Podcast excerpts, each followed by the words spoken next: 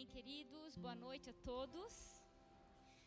Vamos continuar nesse momento de adoração e vamos agora ter um tempinho nosso de oração ao Senhor, de estarmos convidando Ele também para estar nesse momento da palavra.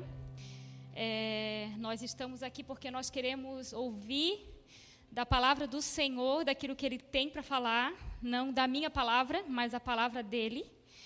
Hoje eu sou apenas um instrumento aqui, onde ele vai usar. E eu quero estar tá me colocando diante dele, me consagrando e consagrando também a vida de cada um de vocês, para que vocês também recebam da porção que o Senhor tem para a vida de cada um nessa noite. Querido Jesus, nós queremos nos entregar a Ti agora, Senhor, dizer a Ti que nós te amamos, Senhor, que adoramos o Teu nome que confiamos em Ti, que Tu és o nosso Deus, o Senhor das nossas vidas. Queremos, Senhor, pedir que nesse momento a Tua palavra venha sobre nós, que a Tua palavra entre no nosso coração, que a Tua palavra, Senhor, frutifique em nós, que ela seja vida em nós, Papai.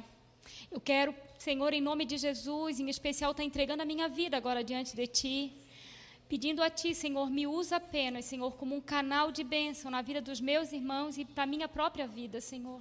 Que o Senhor ministre a nós nessa noite, que fale aos nossos corações, que transforme as nossas vidas, Senhor, e traga vida, vida em abundância Tua sobre cada um de nós, em nome de Jesus.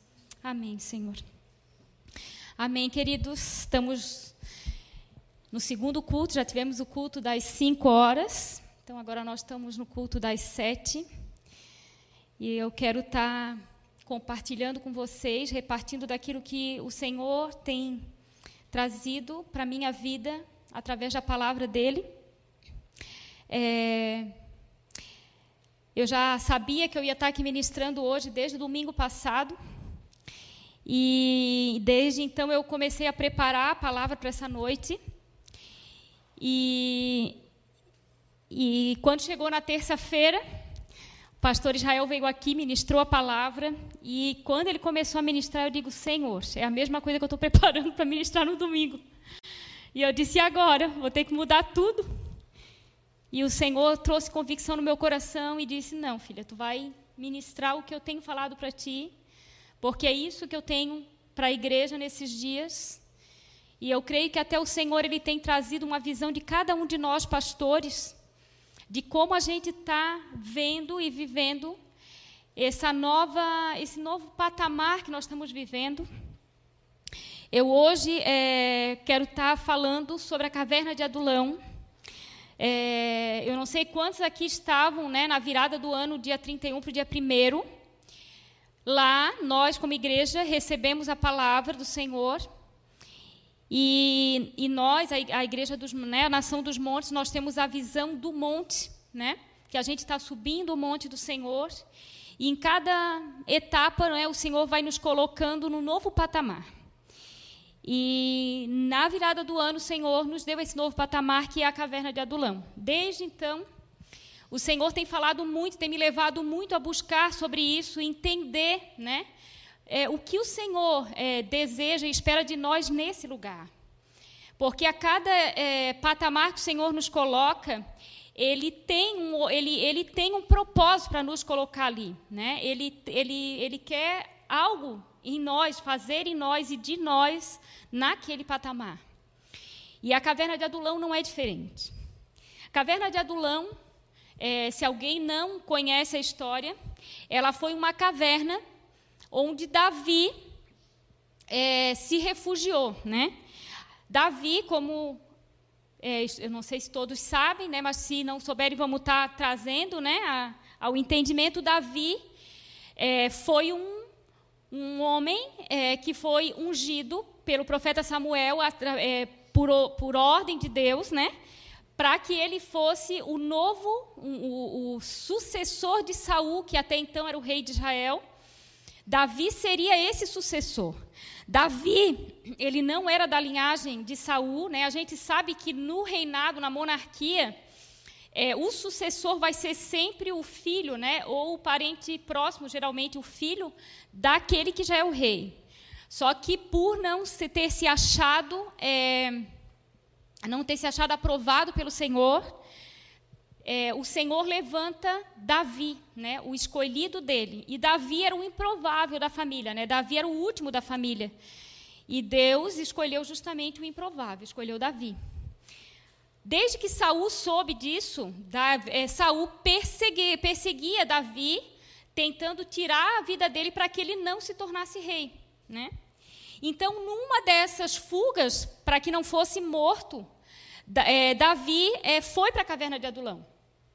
E aí eu queria que a gente começasse lendo o texto lá em 1 Samuel 22, capítulo, versículo 1 e 2 que fala, né, brevemente, a gente vai passar aqui só para que a gente entenda o que estava acontecendo ali. 1 Samuel 22, versículo 1 e 2, diz o seguinte: Davi retirou-se dali e se refugiou na caverna de Adulão. Quando ouviram isso, seus irmãos e toda a casa de seu pai desceram ali para ter com ele. Ajuntaram-se a ele todos os homens que se acharam em aperto e todos homem endividado, todos os homens amargurados de espírito, e ele se fez chefes deles, e eram com ele uns 400 homens. Então Davi foi para essa caverna e junto com ele foi um monte de turma, uma, uma, turma, né, como diz ali, mais ou menos uns 400 homens improváveis. Né, homens problemáticos, homens cheios de problema, assim como Davi estava naquele momento, né? E é, o Senhor nos, tá, tá, nos levou também para essa caverna. Senhor, o Senhor levou para essa caverna um bando de improváveis, concorda? É, nós, né, diante do homem, nós somos os improváveis, né? E homens cheios também de problemas, cada um com os seus, cada um com cada qual, né? Que sabe aonde que que está é, doendo o calo é, assim como aqueles homens, nós somos na caverna de Adulão.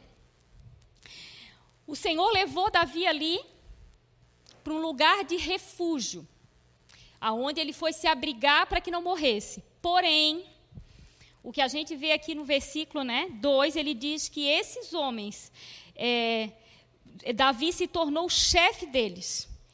E, o, e se a gente indo à frente na história, a gente vai descobrir que Davi é, e esses homens se tornaram o grande exército de Davi, um exército vitorioso, né? Se a gente pensar em Davi, Davi tinha uma promessa: o Senhor tinha ungido ele.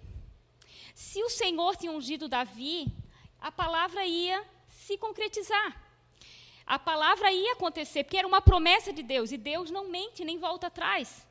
Então, Davi, ele poderia simplesmente sentar numa cadeira na casa dele e esperar a promessa vir. Quantos de nós aqui temos promessas, né?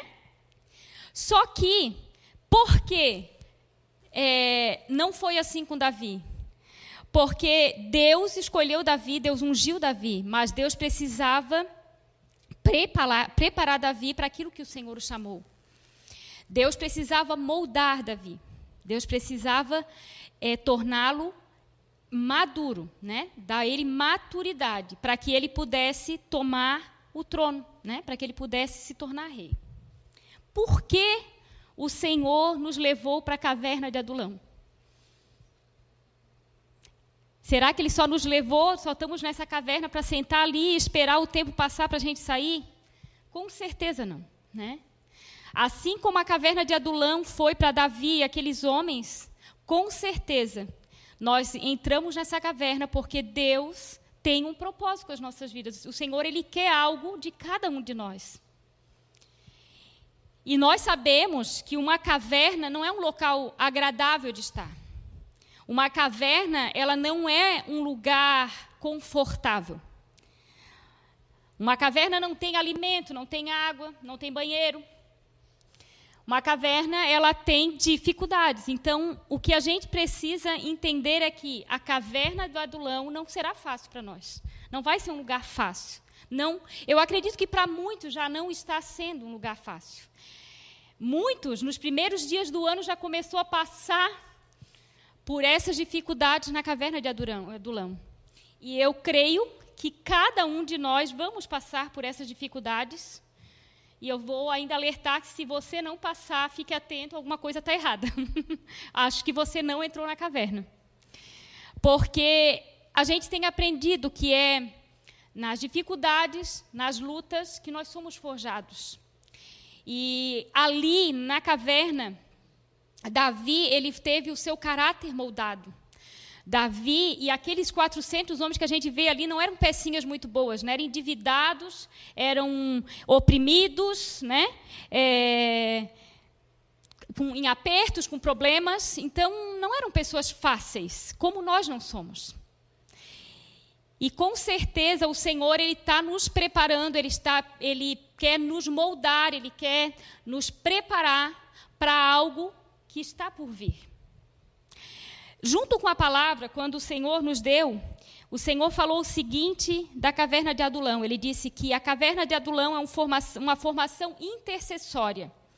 É um lugar de nascimento na fé. É um lugar de gratidão. É um lugar de busca constante é um lugar de adoração. E dali saiu o maior exército de conquistas. E eu creio que o Senhor quer que dali saia o maior exército de conquistas que é cada um de nós. É isso que o Senhor espera de cada um de nós na caverna de Adulão. Precisamos então, nesse lugar, buscar conhecer como somos conhecidos pelo Senhor. Como o Senhor nos vê? Como Ele olha para cada um de nós e o que Ele espera e vê na vida de cada um de nós no sairmos dessa, no sairmos dessa caverna. Davi e aqueles homens não ficaram por muito tempo ali. E o Senhor já nos disse que o tempo ali na caverna de Adulão é um, um tempo breve. O Senhor não disse que nós vamos ficar por muito tempo nessa caverna. Então, é, depende de cada um de nós aonde nós queremos chegar. Até onde eu vou deixar o Senhor trabalhar em mim nessa caverna? Até onde eu vou deixar o Senhor me moldar? Moldar o meu caráter, mudar a minha identidade e me fazer ser aquilo que Ele me vê, como Ele me vê.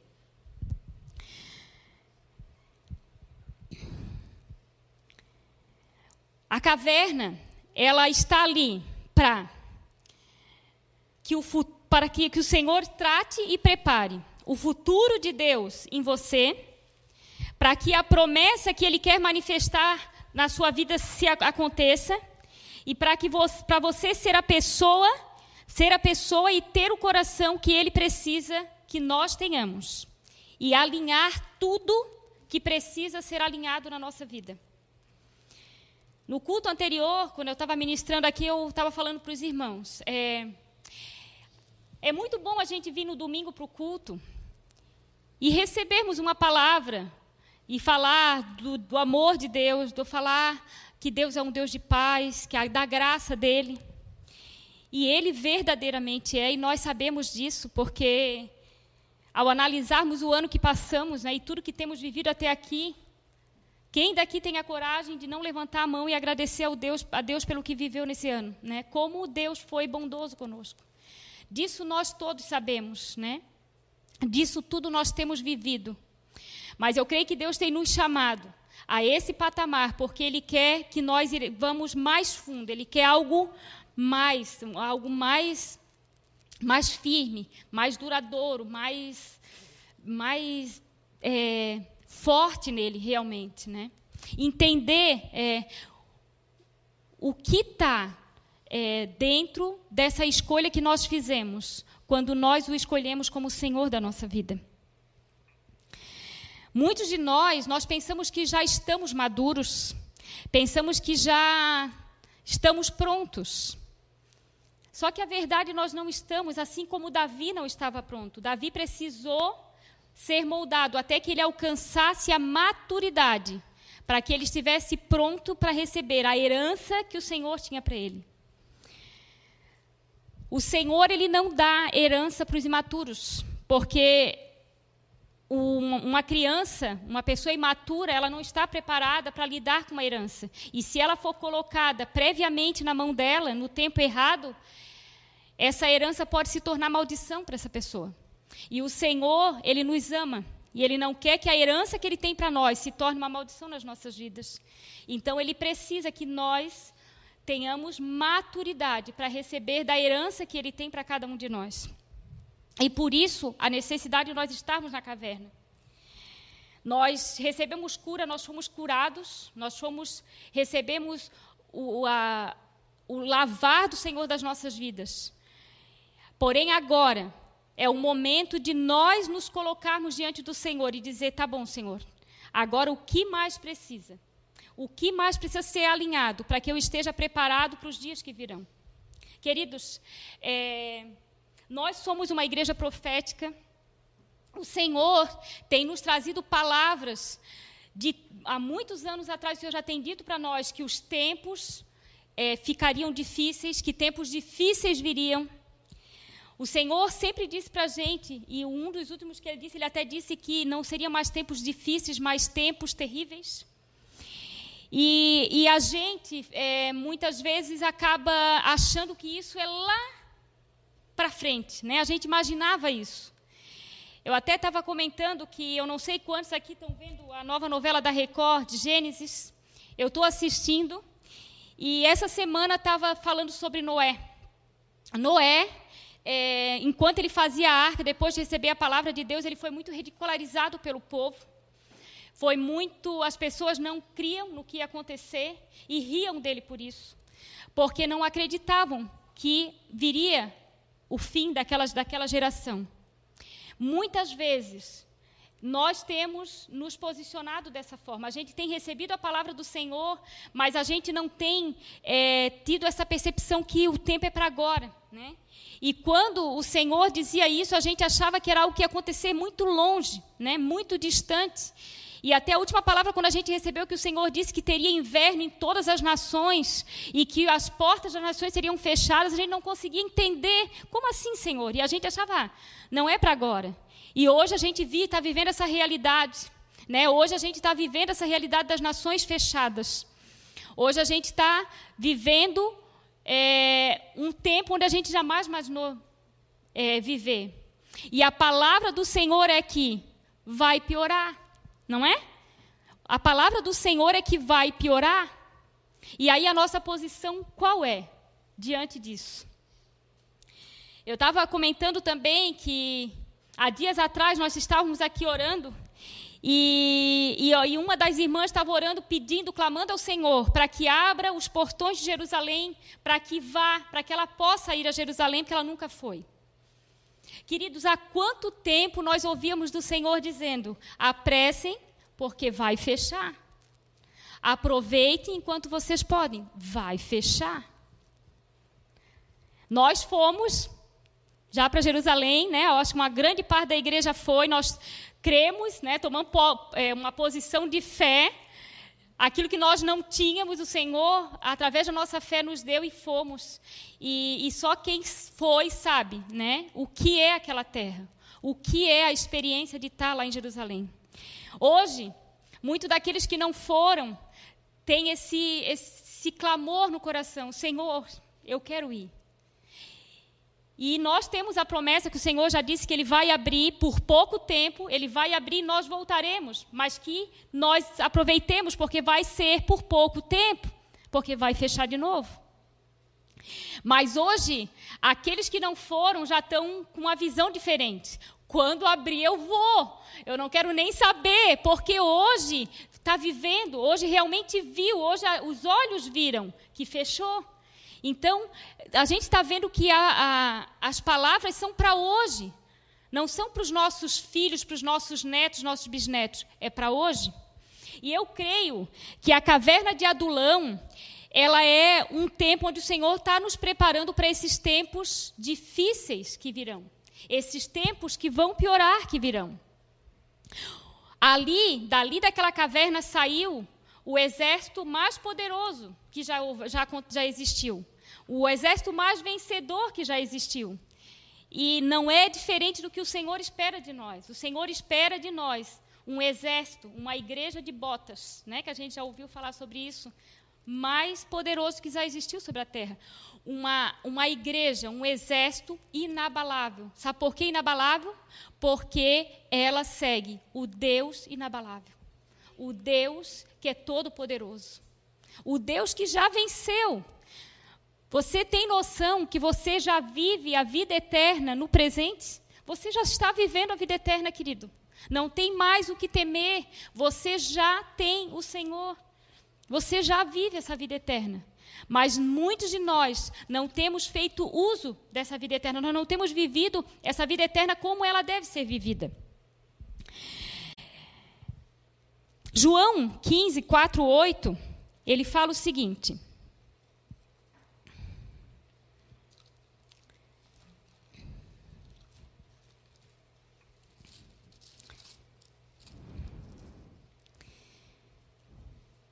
Permanecei em mim e eu permanecerei em vós. Como não pode o ramo produzir fruto de si mesmo, se não permanecer na videira, assim nem vós o podeis dar, se não permanecerdes em mim. Eu sou a videira, vós os ramos. Quem permanece em mim e eu nele, esse dá muito fruto, porque sem mim nada podeis fazer.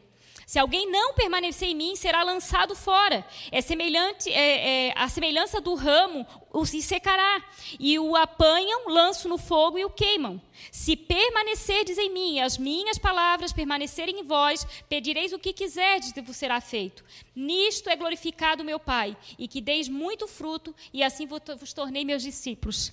Aí vocês vão pensar assim: ah, pastor Elisa agora vai falar então que nós temos que sair pela terra falando de Jesus, ganhar vidas para Jesus.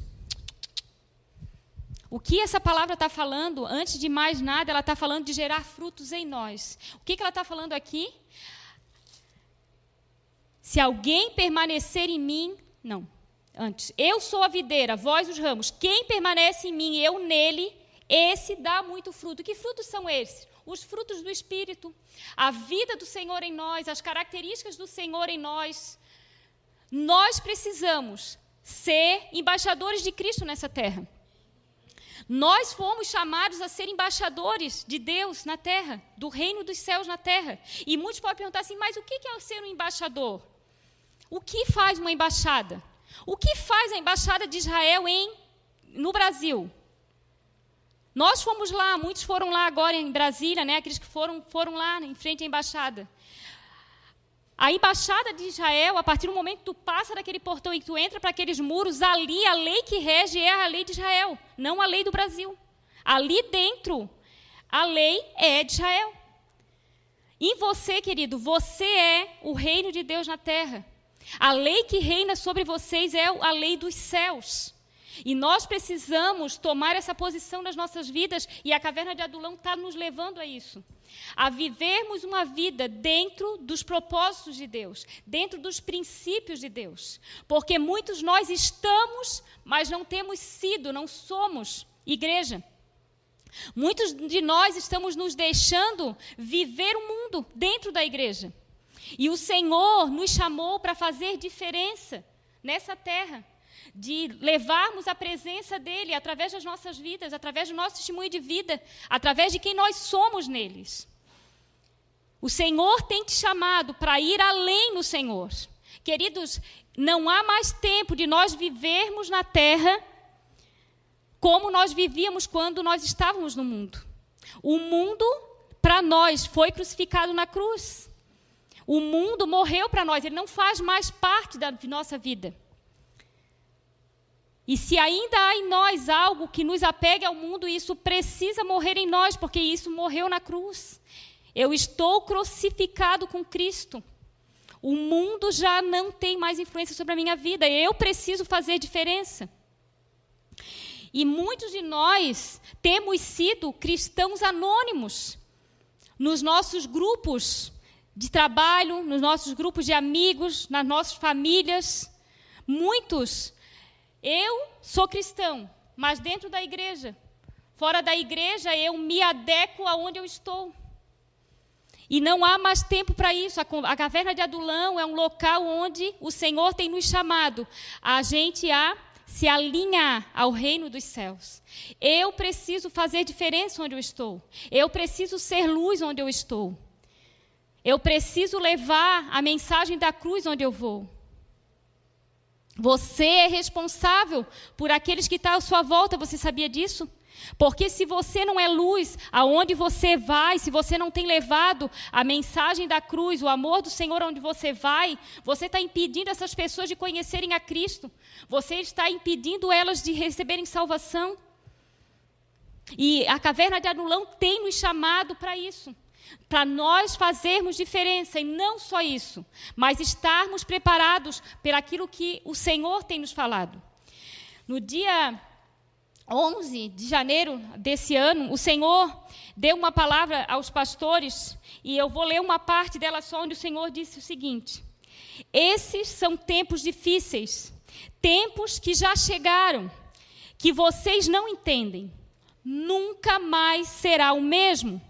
Portas fechadas, o grande salão da noiva não tem mais. É necessário cada um entender que precisa se separar individualmente. É tempo do individual comigo. É tempo de eu me separar para o Senhor. E que tempos são esses, queridos? Hoje nós estamos vivendo numa nação onde ainda nós somos livres, uma nação ainda hoje, onde hoje ainda a gente tem o livre acesso ao Evangelho, onde a gente pode estar aqui, onde a gente pode adorar o Senhor com liberdade. Só que esse tempo é o que o Senhor tem falado, esse tempo está acabando. Esse tempo está cessando. A gente tem visto as nações já começarem a, a, a, a se virarem é, para é, leis que são contra os princípios do Senhor. E a tendência é isso chegar no Brasil. Hoje, glória a Deus, nós temos uma nação que ainda o Senhor está sobre ela. Mas a tendência, diante do que o Senhor está falando, é disso chegar no Brasil. E nós precisamos nos preparar para esses tempos. Se eu não tenho me posicionado dentro do meu trabalho, se eu não tenho me posicionado na minha família, onde quer que eu vá, como cristão, será que eu vou me posicionar quando um, um soldado vir com uma, uma arma na minha cabeça e dizer: nega Jesus ou morre? Será que eu vou me posicionar se eu não nem me posiciono com o meu amigo? Onde eu não corro riscos nenhum?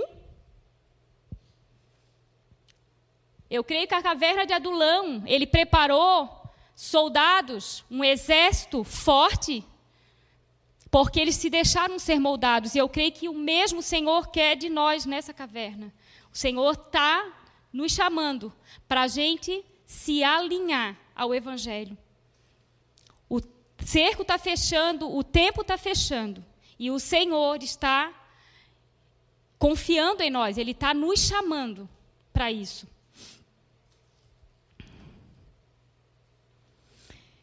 Eu tenho é, falado que eu tenho buscado do Senhor uma insatisfação santa.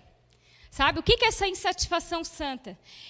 É de não satisfazer com aquilo, com aquilo que eu tinha do Senhor até aqui. Não com aquilo de material, com aquilo que Ele tem me dado, mas naquilo que eu tenho me dado a Ele, naquilo que eu tenho buscado dele. O Senhor, Ele tem muito mais para nós. O Senhor, Ele tem, é, Ele quer nos levar num lugar muito mais profundo do que nós estamos até aqui. Em Mateus 24, 36, 44 a gente tem um texto muito conhecido que ele fala o seguinte. Deixa eu achar aqui, peraí. Mateus 24, versículo 36 ao 44. Ele diz sobre o tempo do fim.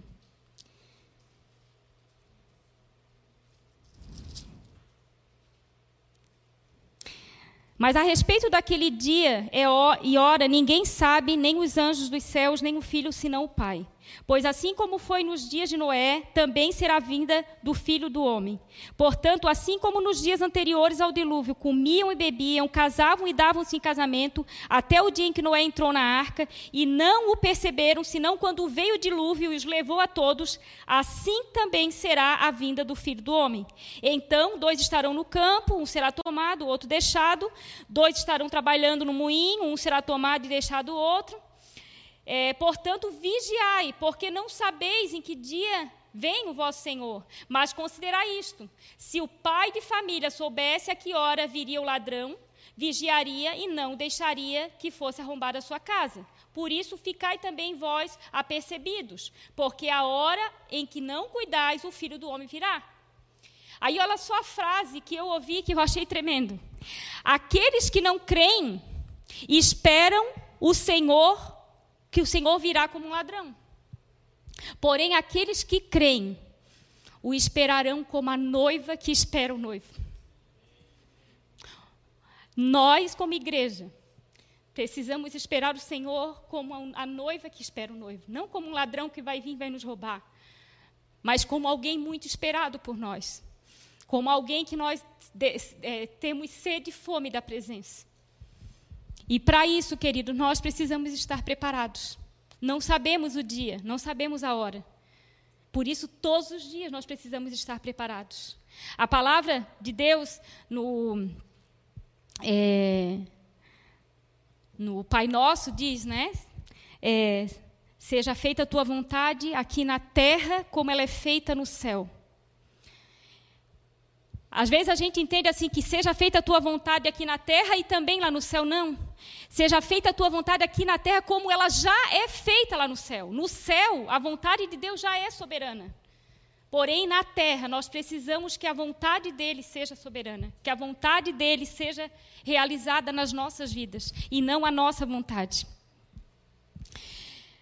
Eu tenho lembrado muito de uma mensagem que eu ouvi e que é uma tipificação. A gente sabe que a Bíblia ela traz uma tipificação de algum é, momento, né, alguma história bíblica, para nos trazer aquilo que nós viveríamos no tempo de hoje.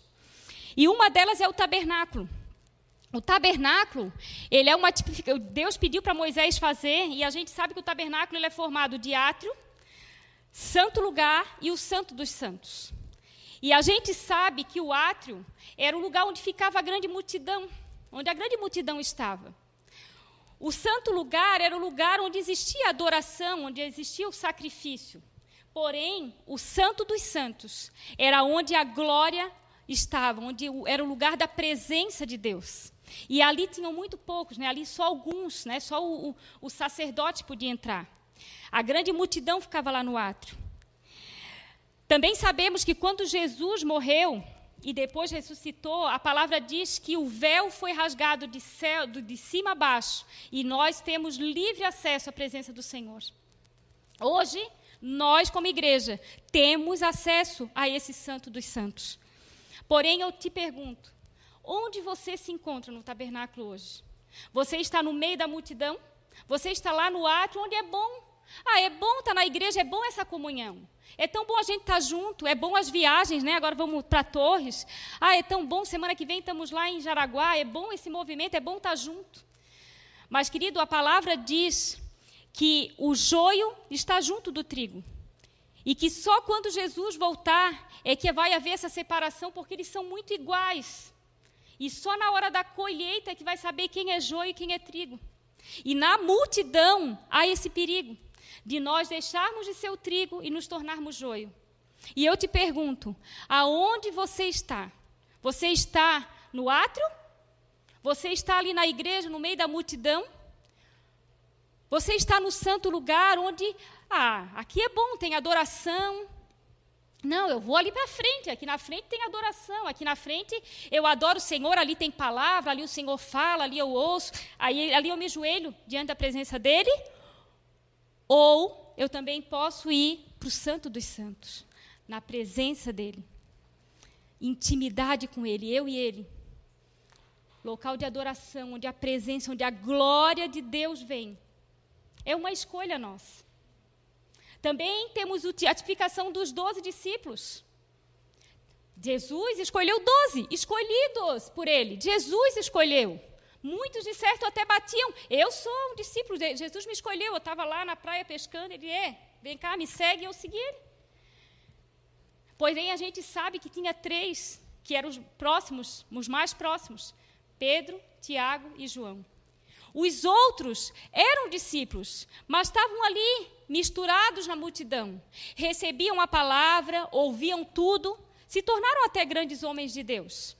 Porém, eles não tiveram do melhor do Senhor.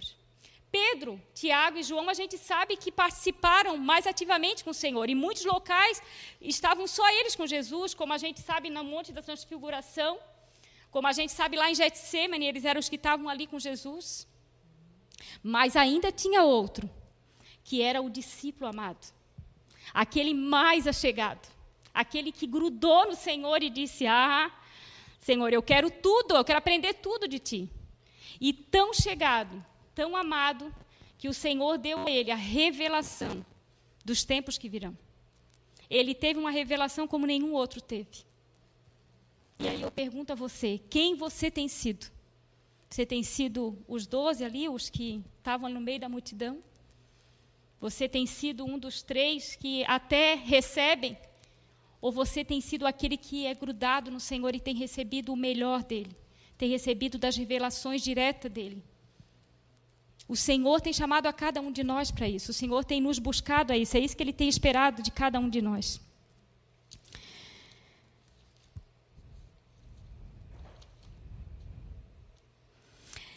Nessa essa, essa época da nossa vida, essa nova etapa das nossas vidas, querido, não é. A fé ela não é suficiente. O Senhor quer mais do que fé, o Senhor quer maturidade para cada um de nós. O, a caverna de Adulão, o Senhor nos levou para lá para isso, para que a gente saia, saiamos de lá maduros, para que a gente saia dali maduros, homens e mulheres firmes, convictos na, na, na, na palavra do Senhor, na vida com o Senhor, no amor, no relacionamento que nós temos com Ele. Tem mais, queridos, sabe? O que o Senhor tem colocado no meu coração é assim: eu tenho para vocês tudo. Está aqui. Mas a gente precisa ir até para pegar. Ah, isso vai depende de nós. A graça está sobre nós. A graça do Senhor está sobre nós. Só que não é é, a gente precisa fazer o esforço, precisa do nosso trabalho também, para que a gente tenha acesso a essa graça. O Senhor, ele em Lucas é, 14, 26, 27, 33, ele fala do, de quem são os discípulos dele. Lucas 14, diz o seguinte, 26, 27 e 33.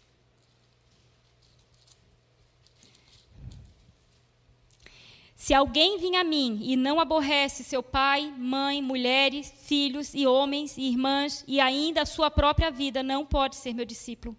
E qualquer que não tomar a sua cruz e vier após mim, não pode ser meu discípulo.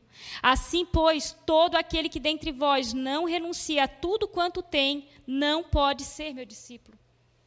Ele não diz que você pode ser um discípulo meia-boca, ele diz que você não pode ser discípulo dele, se você não largar tudo. E o largar tudo, querido, não é largar a tua casa e ficar morando na rua perambulando. O largar tudo é tudo aquilo dentro de você, tudo aquilo que faz parte de você que ainda te afasta do Senhor. Ainda há áreas nas nossas vidas que a gente precisa entregar e confiar no Senhor e deixar ele trabalhar. E essa maturidade ela não vem por tempo de conversão. Essa maturidade ela vem por busca do Senhor, por sede, por desejo da presença dele. Romanos é, 10, 9, 10, ele fala que é, é, um texto muito conhecido porque todo aquele que já confessou Jesus, quando alguém vai falar de Jesus, é o texto que as pessoas leem. Se confessar com a tua boca Jesus Cristo como Senhor. E aí ele diz Jesus Cristo como teu Senhor. E muitas vezes as pessoas substituem para Salvador. E aí se tem uma ideia errada de que ele é o meu Salvador, então ele tem que fazer tudo por mim. ele tem que me salvar, ele tem que me servir, ele tem que dar tudo que eu peço, tudo que eu preciso. Ele tem que me tirar do sofrimento. Eu não posso sofrer, eu não posso sentir dor, eu não posso passar por dificuldades, porque Ele é meu Salvador. Não é isso que diz Romanos. Romanos diz que Ele é o teu Senhor. E o que, que significa esse Senhor? Esse Senhor não é o Senhor de educação. Você, uma pessoa mais velha, se chama de Senhor. Não. Senhor naquela época era o Senhor do escravo era o dono do escravo. Então, quando eu digo que ele me se torna meu senhor, eu estou dizendo que ele passa a ser o meu dono, que a minha vida passa a ser dele. E sendo ele meu dono, eu é que o sirvo, eu sou escrava dele, eu sirvo o meu rei. E porque ele me ama, porque ele não me vê como escravo, mas ele me vê como filho amado. Ele, ele ama nos dar, ele ama fazer a nossa vontade, ele ama cuidar de nós. Porém, nós, como servos dele, precisamos obedecê-lo, precisamos servi-lo e buscar a vontade dele, fazer a vontade do Pai.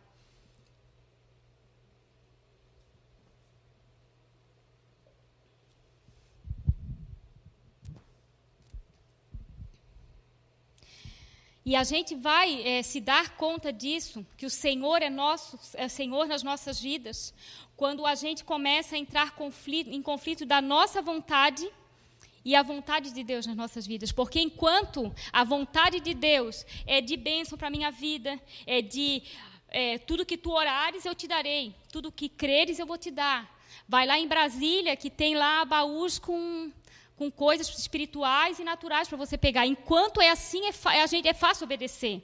O momento é quando entra em conflito aquilo que eu quero viver, a vida que eu quero ter e a vida que o Senhor quer ter para mim. É nesse momento que a gente descobre se somos submissos ou não ao Senhor. É quando a gente precisa abrir mão daquilo que nós amamos por amor ao Senhor. E o Senhor, é, na caverna de Adulão, ele tem nos pedido isso. A caverna de Adulão é um lugar de rendição, é um lugar de entrega, completa entrega, completa rendição a Ele. Viver a eternidade no presente. O Senhor tem nos chamado isso. E, outro, e, algo mais do que isso. Ele não quer que nós façamos isso por peso. Ele não quer que a gente faça isso por obrigação. Para nós, queridos, isso deveria ser o maior prazer das nossas vidas é fazer a vontade daquele que deu a vida por nós, é fazer a vontade daquele que nos salvou e ainda mais saber que essa vontade dele é perfeita e agradável para nós. Que quando ele nos pede isso é porque ele quer nos dar algo muito maior. Quando ele nos pede algo que nos faz sofrer, que, que, que pede algo de nós, é porque ele tem algo muito maior a nos dar. Todas as vezes que o Senhor pediu algo grande para um, um dos seus filhos, foi porque ele tinha algo muito maior para dar para os seus filhos. E não é diferente com as nossas vidas. O Senhor, ele não está nos colocando nessa situação na caverna de Adulão para que a gente tenha perdas. Pelo contrário, ele tem nos colocado ali porque ele quer fazer de nós algo muito grandioso, assim como ele fez com aquele exército de Davi. Homens que não valiam nada, homens com problemas, homens todos errados, que se tornou o grande exército de Israel. Assim o Senhor deseja fazer conosco. Uma igreja santa, uma igreja remida, uma igreja adoradora e uma igreja que não teme nada. Nada, porque nós já temos tudo. Vocês entendem? Nós já temos tudo. Por amor do Senhor, nós entregamos tudo e recebemos muito mais, queridos. O que nós tínhamos era nada, eh, diante de, de toda a glória, de tudo aquilo que o Senhor tem separado para nós. Nós precisamos viver essa esperança e compreender que o Senhor nos ama. E se Ele está nos pedindo, é porque algo de muito grandioso Ele tem para nos dar.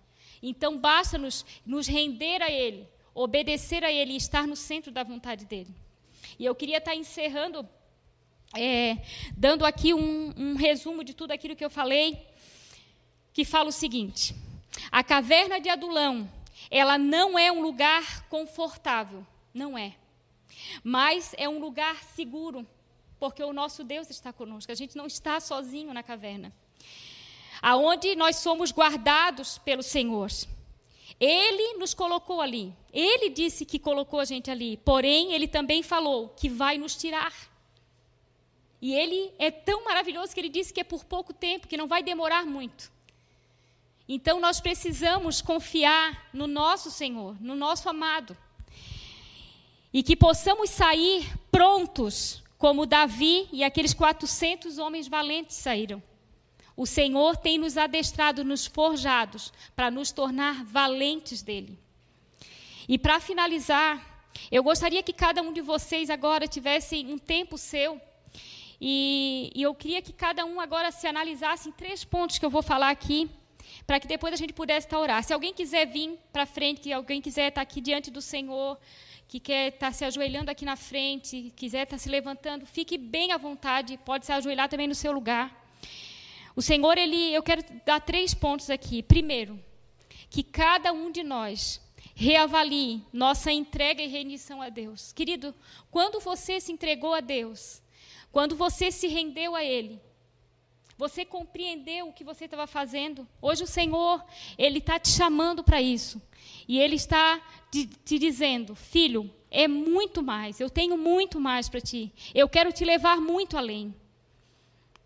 Então, reavalie a sua entrega e a sua rendição. E se necessário for, querido, se entregue e se renda a Ele hoje novamente. Faça, essa, faça esse renovo com Ele. O segundo ponto. Se a gente lê as cartas, querido, do Novo Testamento, cada uma daquelas epístolas, nós vamos ver em cada uma daquelas cartas conhecer quem é o nosso Senhor e também quais são é, quais os ensinos que tem ali para nós, o que o Senhor espera, o que o Senhor tem nos ensinado para nossas vidas. E, de, e, e, comece a, a, aprender e a viver aquelas verdades. Não viva mais uma vida de mentira, uma vida onde aqui você é uma pessoa e fora daqui você é outra. É momento de posicionamento. É momento de ser em qualquer lugar. É momento de decisão, de posição no Senhor. E o terceiro ponto, faça uma lista pessoais de quais áreas na sua vida precisa de uma atenção especial e mais rápida para serem ajustados em Deus. Faça essa lista, Senhor, eu preciso disso ainda, eu ainda preciso abrir mão disso, eu ainda preciso melhorar nisso. E agora, queridos, que a gente possa aprender e entender o que, que nós estamos fazendo aqui nesse tempo presente, nessa era presente, nessa geração que o Senhor nos chamou a fazer parte. Você tem noção que você pode ter sido chamado para viver a geração da vinda do Senhor? Olha, olha que privilégio. Nós podemos ser a geração que fomos chamados a viver a vinda do Senhor, a ver Ele vindo em glória a viver o arrebatamento de Deus. Isso é glória do Senhor, isso é muito precioso. Então, queridos, que a gente viva essa espera, não como quem espera o ladrão, que pode entrar a qualquer hora com medo que o ladrão venha. Pelo contrário, que nós sejamos a noiva do Cordeiro, que espera um noivo amado, a hora que ele vai voltar, a hora que a gente vai poder olhar para ele e a gente vai poder glorificar o nome dele e exaltar.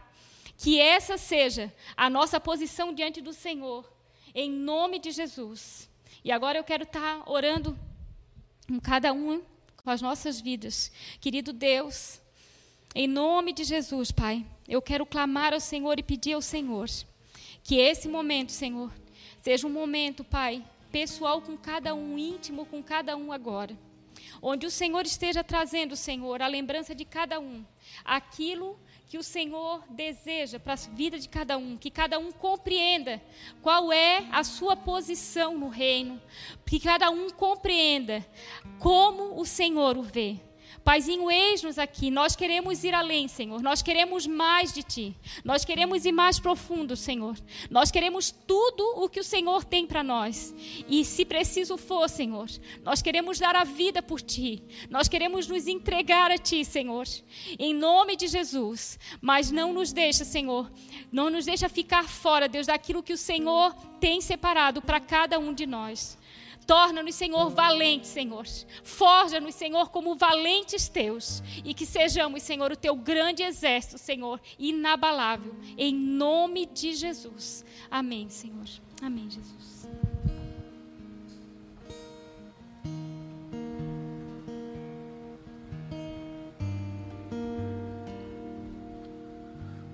Mais profundo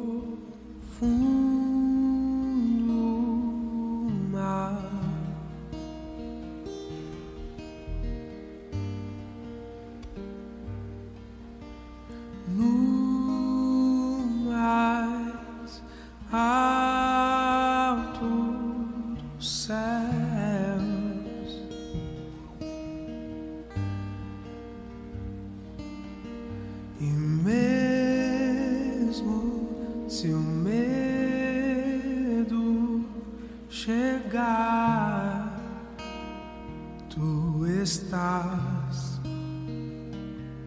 comigo, nunca esteve longe de mim.